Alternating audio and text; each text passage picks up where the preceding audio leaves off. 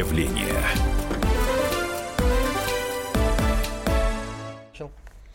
А 12.05 в российской столице. Комсомольская правда. Прямой эфир. Здравствуйте, друзья. А, Антон Челышев у микрофона. А, полтора года назад специальный корреспондент отдела экономики «Комсомольской правды» Олег Адамович обрадовал всех сотрудников э, издательского дома «Комсомольская правда». Ну, он попросил порадоваться за него, рассказав о том, что он стал инвестором. Он вложил средства а, в э, сельскохозяйственный бизнес, а конкретно выращивание крупного рогатого скота. Мы, конечно, Олегу все позавидовали дружно и попросили рассказать, э, в чем суть инвестиций, как он собирается зарабатывать на коровах. Олег написал тогда несколько материалов на эту тему. Э, и надо признать, что далеко не все коллеги в «Комсомольской правде» э, согласились с Олегом с тем, что это будет приносить деньги. Нашлись и скептики. Олег Адамович в нашей студии. Олег, итак, напомни, пожалуйста, в чем, э, как работают твои деньги, вложенные в коров, э, ну и, собственно, как дела у того предприятия, в которое ты вложил. А, но я сейчас, наверное, немного разочарую тебя, наших слушателей, но деньги, вложенные в коров, уже никак не работают, потому что я их получил назад.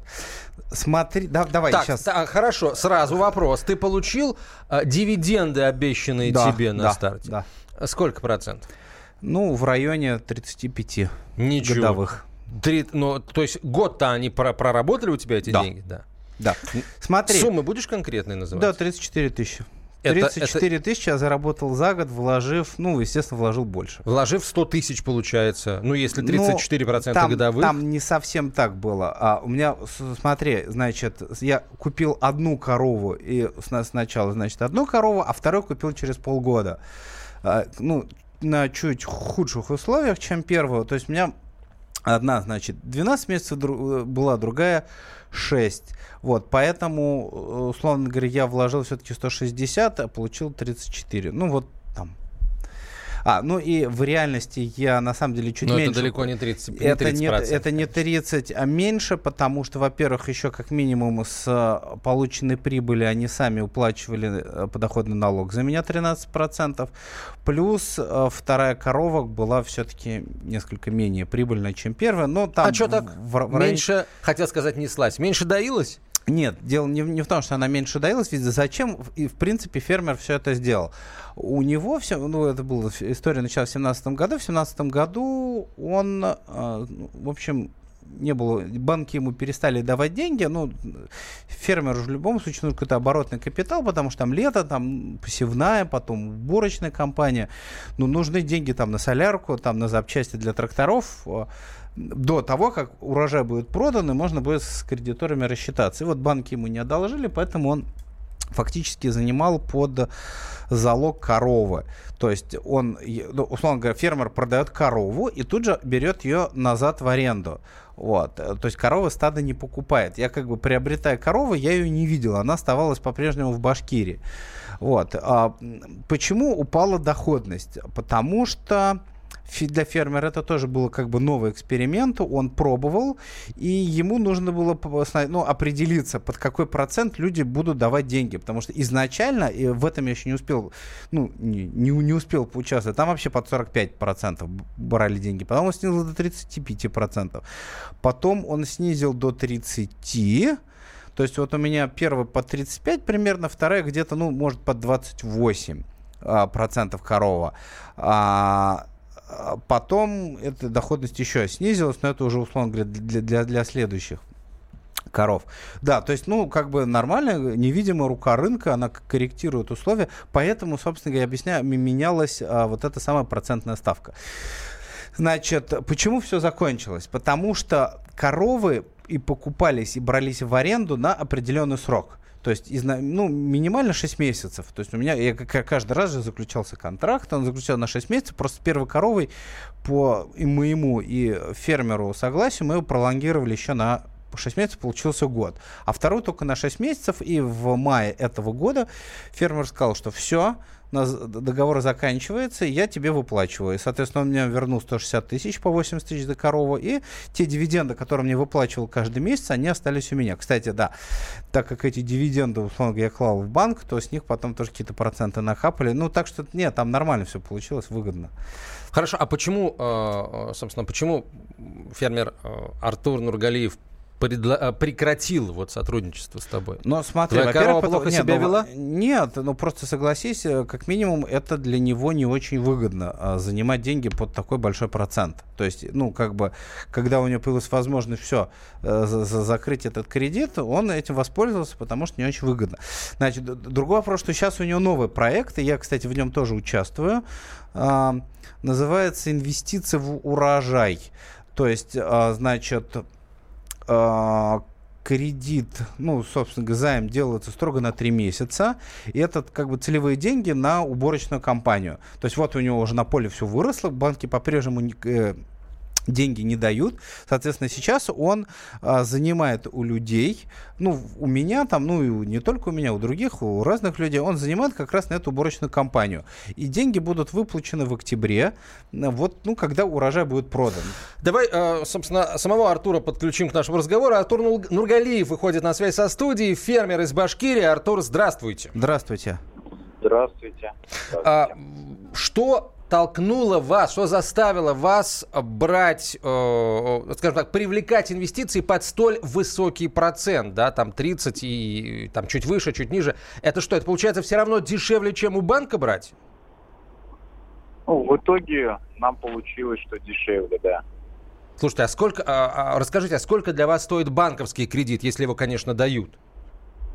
Ну, на весну этого года нам выходило бы, наверное, около 20% годовых. Ну а вместе с обслуживанием это получается даже чуть дороже, правильно? Ну, в итоге я не, не только сухие проценты нужно считать, и цифры. В итоге вот сколько людей бы занимались этими бумагами, оформлением, а, оформлением а, залога, регистрации и так далее. И по сравнению с тем, что мы берем четко на три месяца только на уборочные работы у физлиц, э, гораздо на сегодняшний день для нас выгоднее. Выгоднее. Да, насколько я понимаю, проект. Да, проблема банковских займов в том, что тебе, если ты берешь 10 миллионов рублей, допустим, в долг у банка, ты на 20 миллионов рублей должен предоставить залог. То есть у тебя должно быть очень много а, активов. Э, активов, да, свободных, которые ты смело можешь э, в это как бы закладывать. Артур, многие ли, многие ли вам поверили и решили вложиться в ваш бизнес? 30 секунд у нас буквально. Этом году у нас было 23 человека, а общий общая сумма 6 миллионов 980 тысяч. А сколько вы всего э, дивидендов выплатили? Э, еще не выплатили, там мы начнем платить. Ну, в общем, мы убрали урожая уже... Э, Конкретную цифру, пусть примерную пока. Ну, на 500 тысяч больше полмиллиона рублей выплатите. Артур, спасибо большое. Артур Нургалиев был на прямой связи со студией. Удачи вам э, в вашем непростом бизнесе. Мы прервемся ненадолго. Скоро продолжим. Оставайтесь с нами. Каждый вторник с 10 утра по московскому времени в программе «Главное вовремя» садово-огородные советы в прямом эфире – про все, что э, зеленое, скажем так. Хочу, чтобы радиослушатели задавали свои вопросы. Большой эксперт. Самая удачная находка для всех работников мотыги и лопаты. Тетя Таня Кудряшова. И дети меня зовут мать всего зеленого. Вот такая петрушка на радио «Комсомольская правда». Слушайте и звоните по вторникам с 10 утра по московскому времени.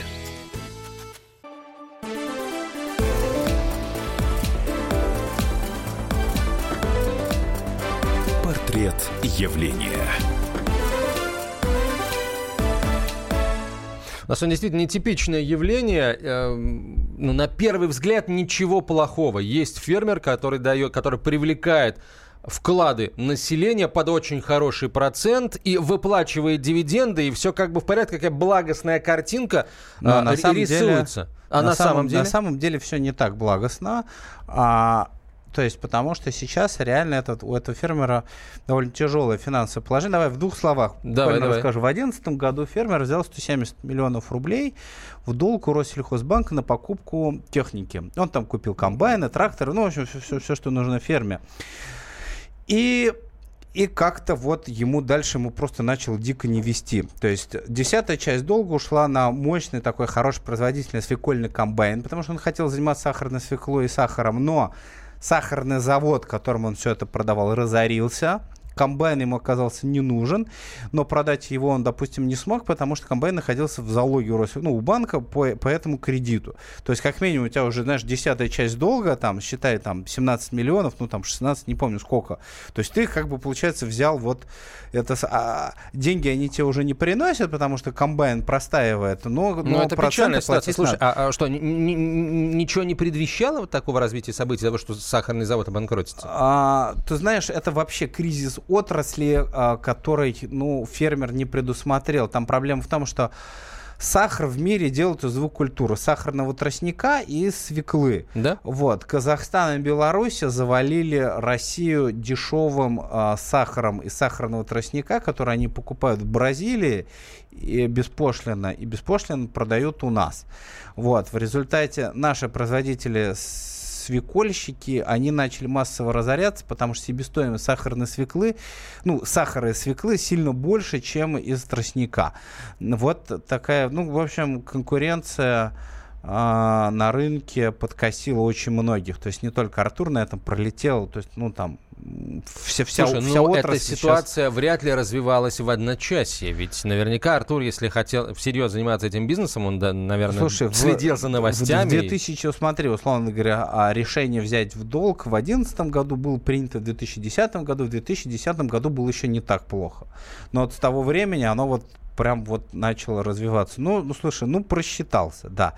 Значит, потом в 2012 году был сильный неурожай там, по-моему, по всей стране. То есть сначала была а, засуха, из-за чего все посевы засушило, а потом начались ливни, из-за чего все, что, что, что не высохло, то сгнило на полях. В результате из запланированных 140 миллионов с урожая, они там в 2012 году только 100 получили.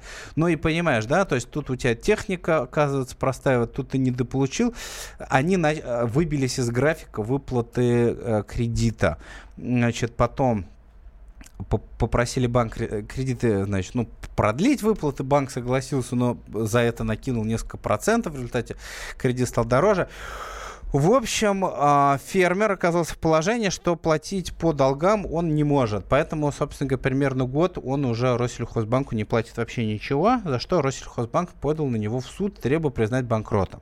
Значит, а, ну, ну, в принципе, э, это не приведет к разорению, потому что сейчас э, сумма, вот, собственно говоря, этих всяких тракторов э, залоговая, она примерно покрывает остаток долга. То есть, значит, если сейчас фермеру не получится договориться с банком о том, чтобы дол- долг все-таки еще раз, значит, продлили, ну, тогда его признают Вообще, банкрот... конечно, для меня дико слышать то, то, о чем ты говоришь, сейчас объясню почему. Ну, неужели вот фермер один на один остается с проблемами всей отрасли и вот с этими мировыми ветрами, которые, естественно, задувают и Россию тоже. Я, я к тому, что неужели э, ему не нашлось места, где он смог бы проконсультироваться о том, что будет с сахарной отраслью, стоит ли вкладывать, ладно, свои кредитные деньги в столь рисковый, в столь рисковое предприятие.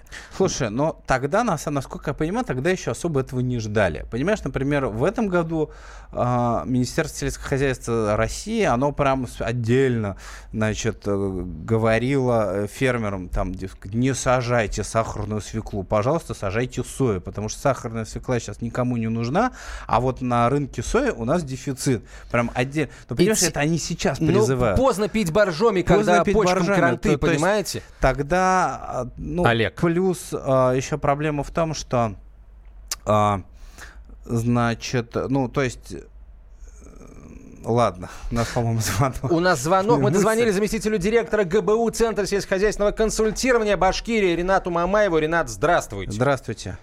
Добрый день. Как добрый же день, так Владимир. могло случиться, что при наличии целого государственного бюджетного учреждения Центра сельхозконсультирования фермер э, Нургалиев, и наверняка не только он, э, вложил, ошибочно вложил деньги в, в актив, который, собственно, оказался убыточным, провальным. Сахарную Ему не свеклу. посоветовали или что? Или, может быть, он не послушался?